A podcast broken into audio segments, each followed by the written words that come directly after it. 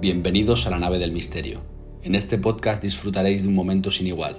Os contaremos teorías conspiranoicas que os fascinarán a la vez que os inquietarán. ¿Estáis preparados? Empezamos.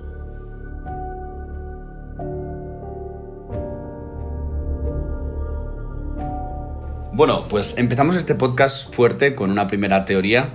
Es la mía, la que he buscado yo, y empiezo con que el hombre no llegó a la luna pese a que el Tito Sam nos dijo lo contrario. Interesante. Esta teoría comienza, como sabéis, eh, con una guerra fría en la que Estados Unidos y la Unión Soviética estaban batallando por quién dominaba y quién tenía el poder eh, después de la Segunda Guerra Mundial. Entonces, eh, esta guerra básicamente era el capitalismo contra el socialismo, contra el comunismo, y duró bastante tiempo. Y una de las facetas de la guerra fue la carrera espacial. Bien que ver quién tenía predominancia en el espacio. El hombre empezó a tener tecnología para poder eh, viajar al espacio y, aumentar sus miras más allá de la Tierra y fue un elemento clave en esta guerra.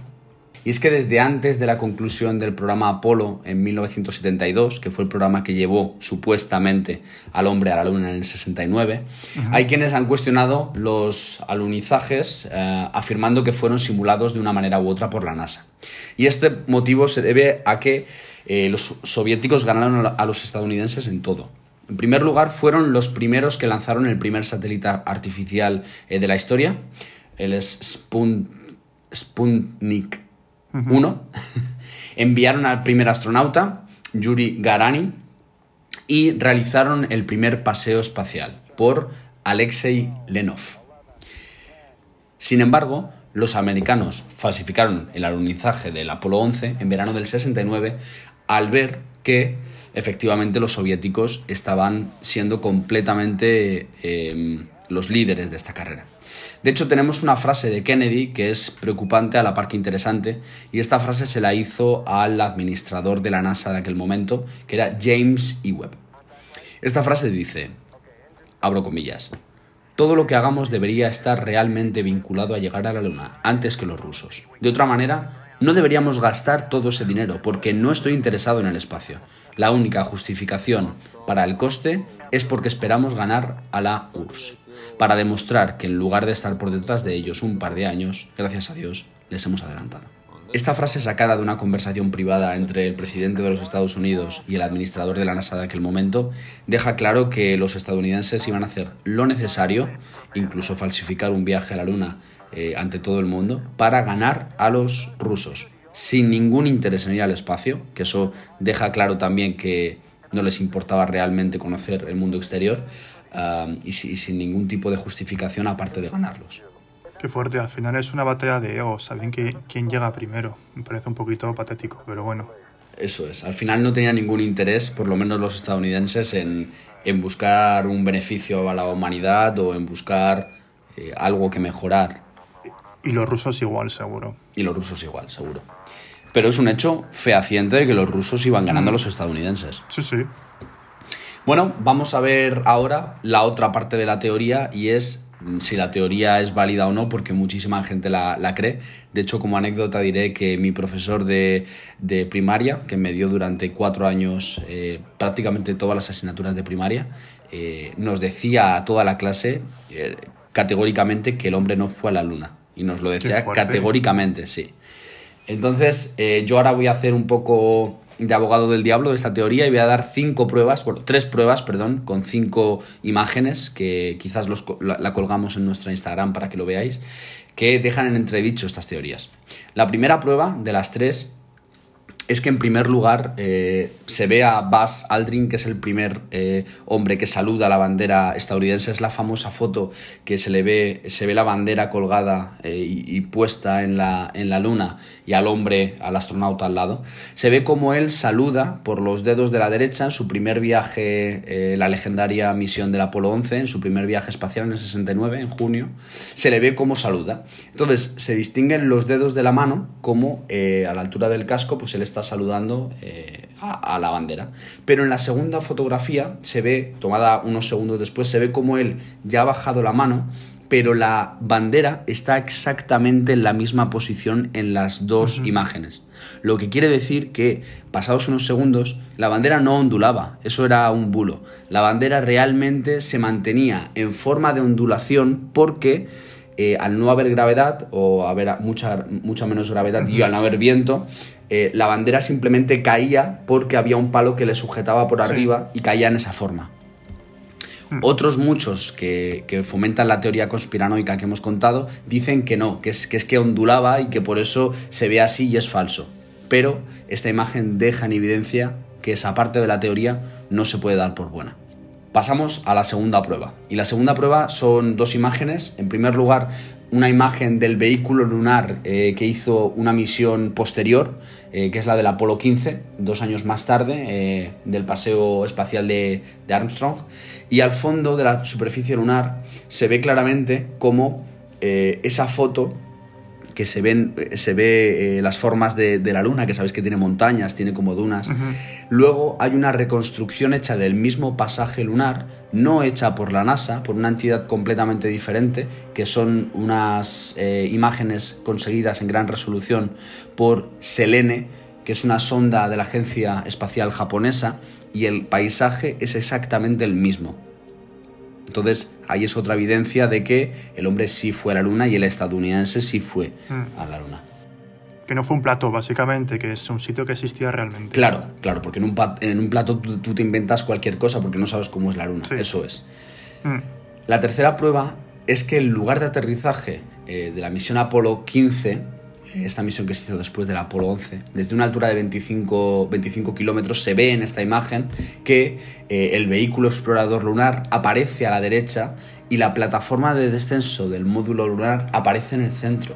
O sea, la imagen fue tomada por la sonda espacial lunar, que se llama Reconnaissance Orbiter, eh, lanzada en 2009, o sea, 38 años después del aterrizaje de la misión Apolo 15, y se sigue viendo. O sea que es obvio que sí que hay pruebas de que cuando posteriormente se han enviado elementos como, como sondas o como, o como eh, esta sonda espacial, 38 años después, sigue estando la original. O sea que dejaron las cosas ahí que guarros, macho, no pueden recoger. No, no recogieron. No, reciclan los americanos. Tienen las casas sucias. En fin. Entonces, esta teoría desmonta bastante. Eh, esta última prueba, por ejemplo, es la que más desmonta todas las teorías anteriores. Pero mm. aquí dejamos abierto. ¿Tú crees que el hombre no llegó a la luna?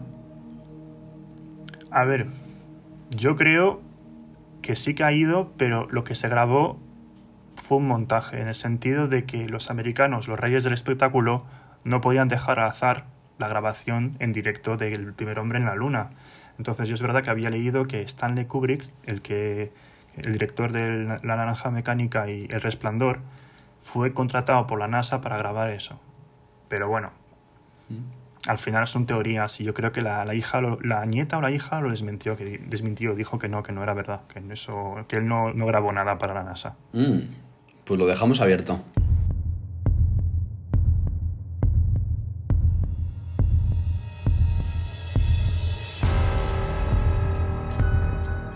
Ahora toca hablar de la segunda teoría. Vamos a hablar del 11S. La teoría es básicamente que los atentados han sido planeados por el gobierno para justificar una guerra dos años después en Irak y en Afganistán. Eh, para nosotros, los niños Pokémon, fue la primera vez que hemos escuchado la palabra atentado. Vamos a volver 19 años atrás. La mañana del 11 de septiembre de 2001, dos aviones se estrellan en las Torres Gemelas. Otro avión se estrelló en el Pentágono y un cuarto se estrelló en el campo y nunca llegó a su objetivo. Los culpables, Bin Laden. Esa es la versión oficial. Hay muchos detalles que hacen pensar a la gente que no es como lo han contado básicamente.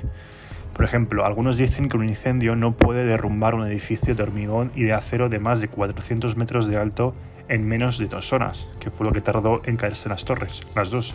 Bueno, básicamente que la caída de las torres fue resultado de una demolición controlada. ¿Cuáles son los argumentos? Pues básicamente la caída fue recta, perfecta, vertical y constante.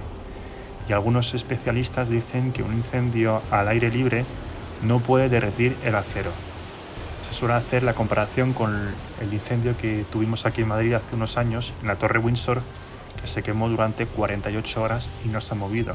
la estructura se, quedó intacta. Otro argumento que hace pensar a la gente que todo esto es un montaje es que muchos pasajeros llamaron a sus familiares desde los aviones secuestrados para dejar mensaje o despedirse de sus familiares. Y algo, es algo imposible por la altura, la velocidad de los aviones. Básicamente un móvil no puede tener cobertura en el avión. Y eso hace pensar que algunos que los aviones fueron secuestrados en tierra y que los aviones que se vieron en las noticias fueron, fue un montaje y que realmente fueron dos misiles. Y la última cosa que hace pensar, bueno, no es la última, hay bastantes más. Una de las más significativas es que el Pentágono también fue supuestamente alcanzado por un avión, pero muchos piensan que es un misil porque no hay ningún vídeo, ninguna foto de esto. Y encima que es el edificio más vigilado del mundo, con más cámaras. Entonces algún vídeo debe haber. Pero bueno, nunca se dio la luz. Y entonces no sé lo que opinas tú sobre, sobre ese tema.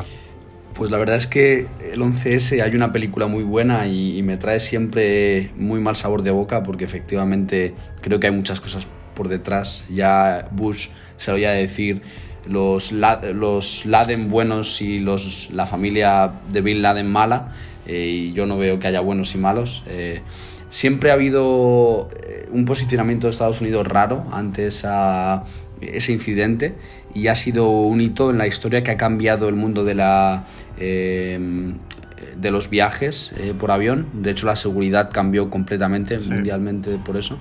No sé, es raro, es raro. Yo también soy un poco escéptico en este tema. Yo también. No me, creo, no me creo la teoría oficial, yo tampoco. Hay, hay cosas que me cuadran y otras no. Por, por ejemplo, el tema de la gente que llama desde los aviones, pues también es verdad que en los aviones puedes llamar, hay teléfonos en cada asiento. Tú pasas tu tarjeta de crédito y llamas. Entonces también puede haber sido eso. Pero es verdad que hay cosas que no cuadran mucho y que pueden dejar pensar en que ha sido algo pues que no es lo que nos, nos han contado básicamente. Obviamente las torres han caído, es que no, no hay, pero hay cosas, detallitos que no, que no cuadran. De hecho me acuerdo que leí que durante unos meses antes eh, iban cerrando planta por planta según, supuestamente haciendo obras y la gente dice qué estarán haciendo, no se sabía y dicen que es, estaban metiendo la, las bombas para detonar lo que es el edificio. Y también hay algo muy curioso, es que un par de días antes eh, el dueño de las torres tuvo, bueno, contrató un seguro contra atentados. Y ganó una pasta, ¿no? Sí. Que, eso también es curioso, eso es muy raro. Es muy raro. Mm. Mm. Bueno, nunca, nunca sabremos la realidad, pero ahí dejamos la teoría conspiranoica. Ya nos, nos dirán nuestros oyentes a ver qué opinan. Pasamos a la siguiente.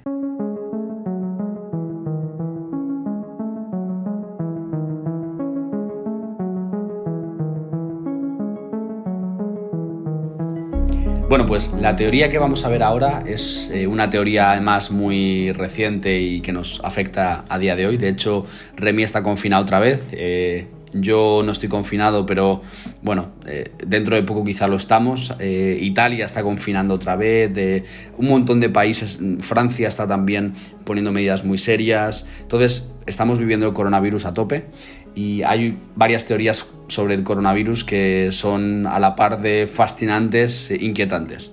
La primera de ellas es la más reciente. Una doctora, que es Li Meng, eh, ha salido corriendo por patas de China. bueno, ya vivía en Hong Kong. Y eh, es una doctora que ha estado analizando eh, el origen del coronavirus. Esta mujer es licenciada en medicina y es doctorada en virología. O sea, es una mujer que sabe de lo que habla. Pues hace poco Iker Jiménez, nuestro eh, famoso y amado y odiado presentador de Cuarto Milenio, un tío muy polémico pero muy seguido además por mucha gente, le ha hecho una entrevista muy interesante. Y ella es una de las expertas eh, más eh, valoradas allí de virología, pero además ahora está siendo completamente perseguida en China por sus investigaciones, las que he dicho al principio. En la entrevista, eh, esta doctora pues, ha dado algunas de las claves que pueden estar detrás del origen de este coronavirus y que, según ella, pues el gobierno chino ha ocultado, también aliado con la OMS, que eso me deja eh, bastante alucinado, ¿no? Que la Organización Mundial de la Salud eh, se alinee con el gobierno chino me, me, sorprende. Entonces, según ella, hay dos puntos claros y es que el gobierno chino se ha callado muchas cosas, la OMS estaba también al tanto y se ha callado. Los participantes eh, médicos y virólogos que intentaron analizar el origen del, COVID eh, fueron comprados o les mandaron callar eh, y no pudieron hablar. Ella empezó a hablar ahora, pero hasta también lo vamos a ver ahora poniendo en, riesgo su vida, pero ella tampoco podía hablar. Y todo apunta, según ella, el segundo punto, a que esto ha sido provocado, 100% provocado. ¿Por qué? En primer lugar, ella dice que es un virus Frankenstein y utiliza este término porque, según ella, eh, cuando aparece un virus nuevo hay dos posibilidades. Una es que venga de la naturaleza eh, y que haya un salto pues, de un animal a un hombre, como es la teoría oficial, y otra teoría que es hecho por el hombre. Eh, nos hicieron creer en un, inicio que el virus venía del murciélago, que se había pegado a otras especies como el pangolín que se comercializaban en el mercado más grande de animales de Wuhan, pero claramente ya dice que no, porque este virus viene, eh, ya eh, tuvo indicios en un hospital militar chino dos años atrás y que eh, la columna vertebral del virus, de la estructura, ya estaba eh, dentro del grupo militar chino. Entonces, para ella es verdad que es un 70% de, de, este origen, que también hay orígenes animales, pero por eso ya lo llama el virus Frankenstein, porque en un laboratorio se ha manipulado y se ha creado este virus. No es natural, vamos. Sí, eso es. Luego también ha señalado que su vida corre riesgo, cierto peligro, mucho peligro, porque no querían que la información saliese a la luz. Ella dice que quiso difundir su mensaje por sí misma y en este momento ya eh, estaba en el punto de mira en su momento y ahora está en el punto de muerte, o sea, la van a matar según ella. Y la OMS y el gobierno chino eh, ya están trabajando en, cómo poder taparla, eh, menospreciarla, difamarla y quitarle todo el valor a lo que está diciendo. Bueno, esta teoría es inquietante porque creo que todos hemos escuchado que el gobierno chino, de algún gobernante español decía ¿no? que el gobierno chino era causante. Donald Trump también lo ha dicho mucho y al final quizás tenían razón. ¿Tú qué opinas? La verdad que las armas biológicas es algo que, son, que es muy, muy poderoso, que es muy fuerte. De hecho, es un arma mm, que mata al ser humano, pero que luego no afecta al a los animales ni al planeta. O sea que es un arma muy curiosa. Y luego es verdad que algunos decían que no, porque es que lo suyo es matar a la gente joven. Eso sí que sería un arma biológica. Pero matar a gente mayor no, no afecta a otros países. Entonces no sé muy bien qué pensar, la verdad. Todavía creo que es muy pronto. Sí, es muy pronto, pero es raro, ¿verdad? Eh, voy, a terminar con una frase de esta teoría que dijo ella, literalmente abro comillas, dice, empezar desde el principio implica volver a finales del, del, año pasado, el 2019. En aquel momento el gobierno de China no divulgó la información que tenía, incluso tampoco a la OMS, entonces me pidieron una tarea en secreto, investigar lo que había ocurrido en Wuhan. Para ello recopilé información desde finales de, diciembre hasta eh, diciembre del 2019 hasta el 3 de febrero del 2020. Las investigaciones apuntaban a que había más ingresados que los reconocidos por el gobierno. Todo apuntaba a que existía transmisión entre humanos, aunque lo conté, varios expertos quisieron colaborar con el gobierno chino para encubrirlo. O sea que realmente desde diciembre se sabía todo y lo sabía la OMS y no se dijo nada. Mm. Bueno, yo siguiendo con el COVID, hay otra teoría que creo que eh, los que estamos puestos un poco en las redes lo, hemos escuchado y es el bulo del 5G. Eh, hay muchos que dicen que, que, vamos, que el 5G es el causante y una de las. el que transmite el virus, ¿verdad? Y esto es sumamente curioso porque el 5G es la tecnología puntera que mismamente ha sacado Apple hace eh, unas semanas en su keynote eh, con capacidades de 4 GB de descarga por segundo y capacidades brutales para el futuro. Probablemente todos lo hemos oído y también hemos oído que el 5G va a, marcar un antes y un después en las velocidades de comunicación de la sociedad. Eh, esto es curioso porque eh, los que consideran que la enfermedad COVID no es un virus en absoluto son también los partícipes a que dicen que el 5G son los que crean toda esta enfermedad en sí misma. Entonces se supone que además el 5G, las torres de 5G eh, fueron introducidas por primera vez en 2019 y que eh, fue justo cuando inició el coronavirus. Y fue justo en Wuhan también, que la, primera, la primera ciudad con 5G de China fue Wuhan. Pues mira, eso, ese punto no lo sabía. Mm. Y algunos famosos han contribuido a extender además esta, te- esta dispara... para, para mí es una disparatada teoría, pero bueno, Sí. muchos famosos. Una de ellas es. Kerry Hilston, que tiene 4,2 millones de seguidores en Twitter y que, eh, bueno, pues es famosa, es una cantante. E incluso Bill Gates también es un poco protagonista porque dijo que eh, tiene un plan perverso para desarrollar una vacuna, entre comillas, que consiste en un chip con capacidad de, monitore- de monitorear nuestros movimientos. Yo aquí esta teoría no me la creo, ¿vale? Pero es curiosa y la quería traer. ¿Tú qué piensas? Yo un chip de Apple sí, pero un chip de Microsoft no quiero. Aquí siempre pro manzanita. Hombre, La última teoría que voy a decir es eh, la teoría real. Bueno, la que dicen que es real. Aquí no vamos a hablar de realidad o no, esto es conspiranoica todo, pero la que dicen que es real es que es un virus originado eh, y derivado del murciélago eh, y eh, que en el mercado de Wu- Wuhan seguramente fue transmitido dando un salto de un pangolín o de un murciélago o de otro ani- animal, eso sí que no se sabe, a un humano. Las últimas teorías dicen que el, que el pangolín fue descartado como posible huésped del virus, pero no se sabe. ¿Qué opináis vosotros? Lo dejamos en el aire.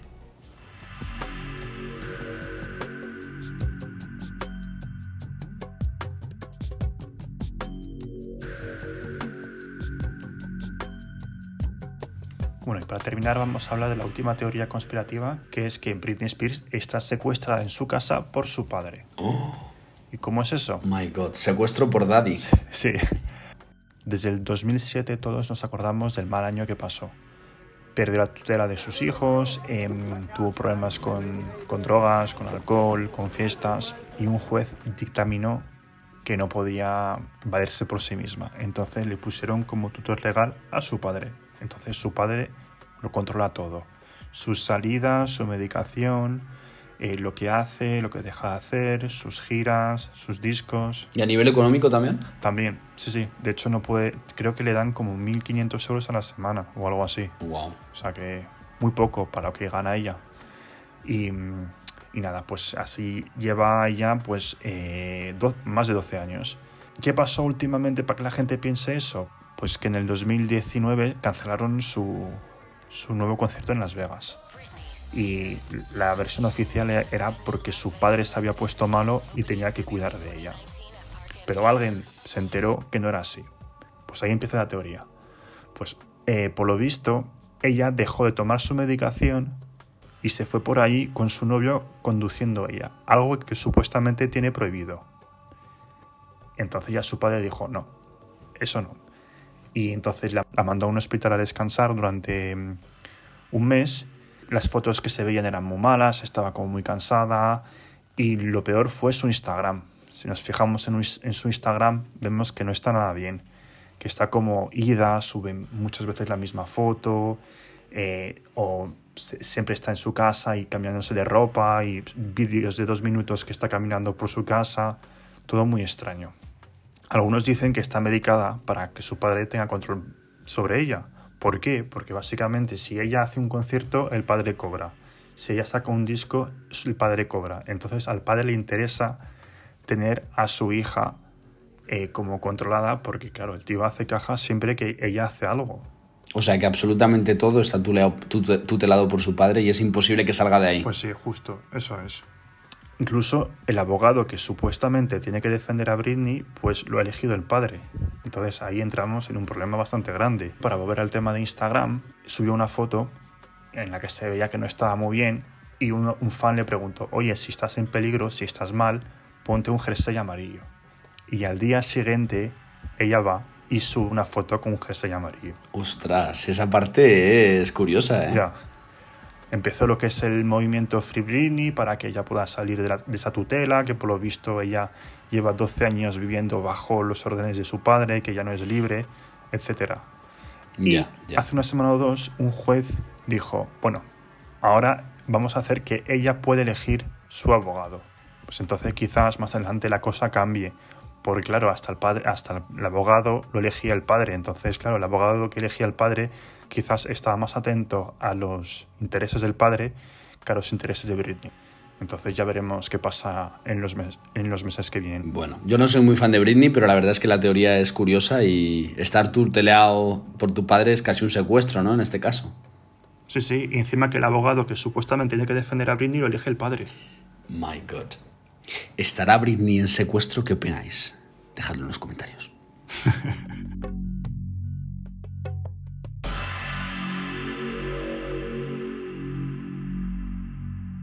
Muy bien, pues amigos, eh, salimos de la nave del misterio, volvemos al podcast y a los desayunos Happy Flower de Remy Villa.